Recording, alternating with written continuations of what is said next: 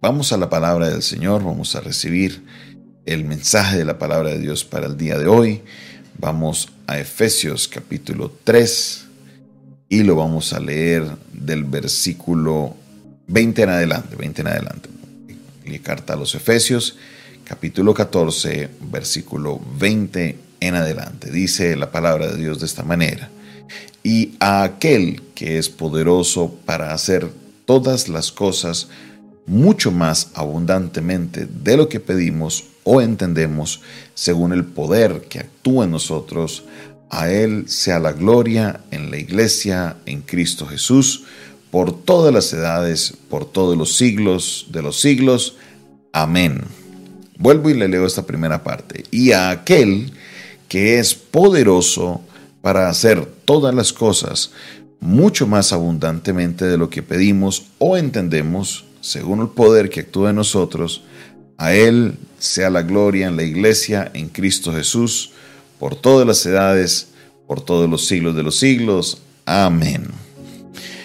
Cierro con este versículo porque me llama la atención como Pablo cierra esta, por, esta, esta sección de la carta a los Efesios. Y a aquel que es poderoso para hacer todas las cosas mucho más abundantemente de lo que pedimos. Aquí nos estamos dando cuenta de, de, cómo es la vida devocional de Pablo, de cómo es la vida de Pablo en su relación con Dios, cómo es que Pablo comprende a Dios. He notado una tendencia en muchas personas que pasan pruebas, que pasan dificultades, y es que en la medida que están pasando por el proceso difícil, a veces hablan del problema como si el problema fuera más grande que Dios. Y lo que esto muestra es mucho de lo que es lo que sucede en mi vida de oración personal, qué es lo que sucede en el momento en que yo me acerco a Dios. ¿Cómo es tu oración? ¿Cómo, cómo, tú oras? Y la mayoría de personas, sus ciclos de oración se componen de, primero, Señor, te damos gracias por este día, te damos gracias por la familia, por algunas cosas, dan algunos agradecimientos y entonces empiezan a orar por todas sus necesidades, a hablar de sus problemas con Dios, a hablar de sus necesidades con Dios. Y su discurso está muy enfocado en el problema, porque queremos que Dios nos ayude con nuestros problemas. Y no hay nada de problema en el respecto. El tema son las proporciones. ¿Qué tanto tiempo me tomo yo pidiendo por peticiones mías? Claro, si yo oro por las peticiones de otro no hay problema, pero estoy hablando de mis problemas. ¿Qué tanto tiempo me enfoco en mis problemas versus cuánto tiempo me enfoco en hablar del Dios que puede ayudarme a resolver mis problemas?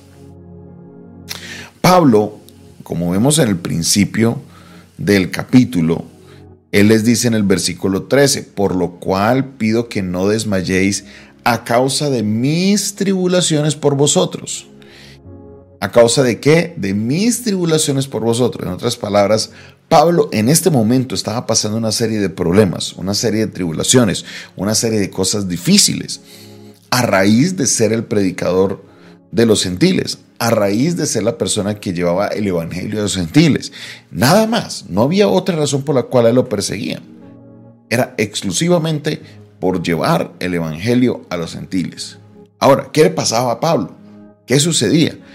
Él sufría, pasaba tribulaciones, tuvo cárceles, golpes, diferentes cosas. Pero ¿qué hizo Pablo?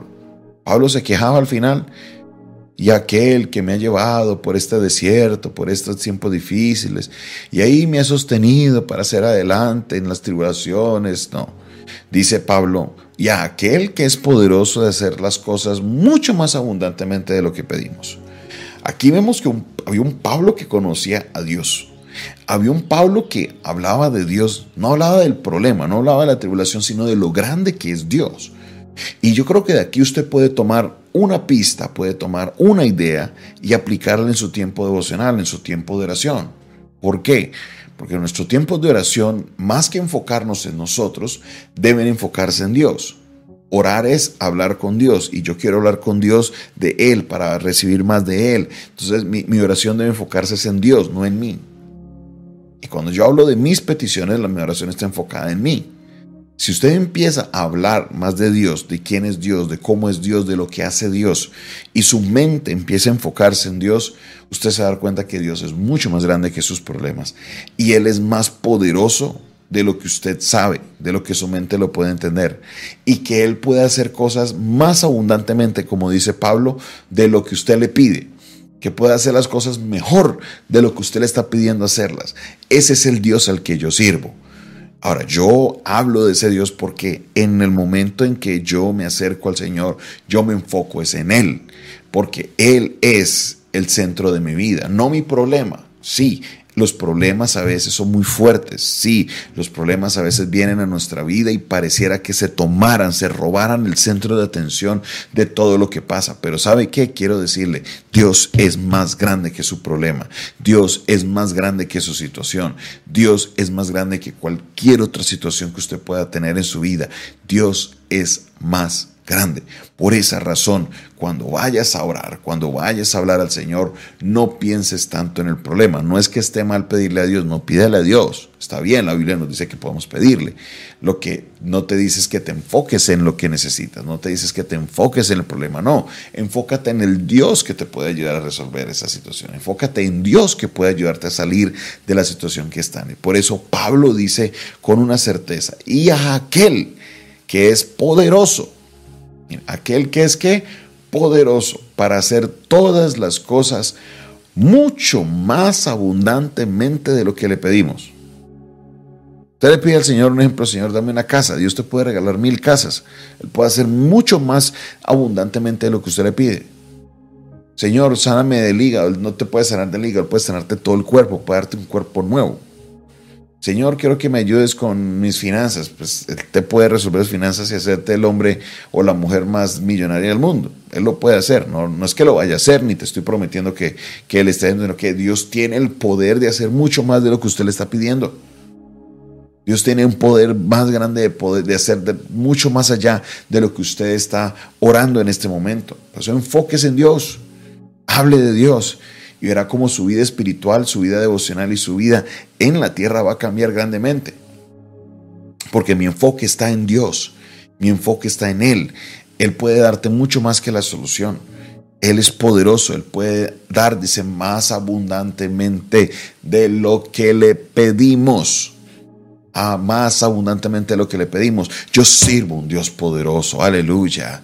Yo hablo con un Dios poderoso, yo creo en un Dios poderoso. Mi vida está enfocada en Dios. El centro de mi vida debe ser Dios. Y por eso, mi hermano, mi hermana, haga que si el centro de su vida es Dios, también el centro de su oración sea Él, no tu necesidad.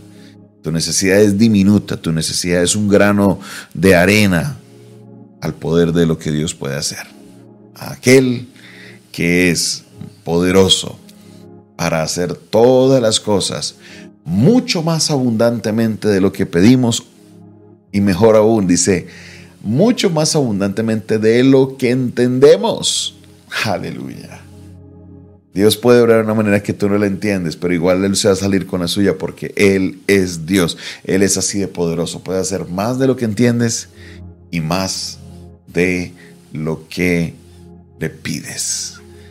Servimos a un Dios grande. Aleluya.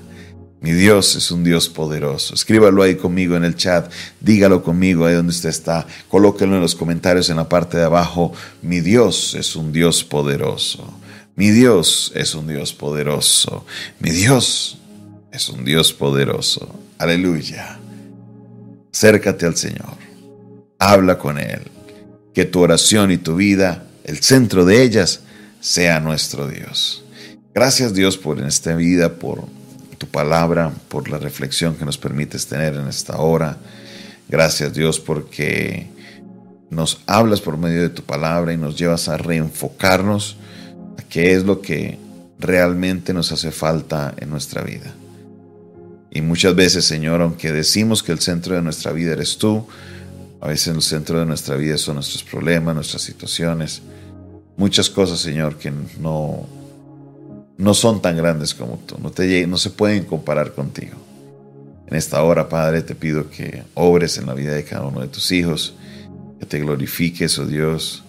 Haz una obra maravillosa en sus vidas, Padre Celestial. En esta hora, en este momento, te pido que seas tú glorificándote con poder en nosotros. Sabemos que eres un Dios poderoso, quien nos puede dar mucho más allá de lo que pedimos y de lo que entendemos. Muchas gracias. Muchas gracias, mi Señor. En el nombre de Jesús. Amén. Amén y amén. Esta fue una producción del Departamento de Comunicaciones del Centro de Fe y Esperanza, la Iglesia de los Altares, un consejo oportuno en un momento de crisis. Se despide de ustedes su pastor y amigo Jonathan Castañeda, quien les bendice en esta hora y les invita para que usted eh, primero que todo se suscriba a nuestro canal, dale clic a suscribirse en la parte de abajo, dale clic a la campanita si recibirás las notificaciones de nuestro canal. No olvides también darle me gusta y compartir este video y este audio. Si quieres aprender un poco más de nuestro ministerio, te invito para que nos escribas al 316 617 7888. De nuevo, 316 617 7888. Y si me escribes fuera de Colombia, solamente coloca el más 57 como indicativo 316 617 7888. Dios te bendiga, Dios te guarde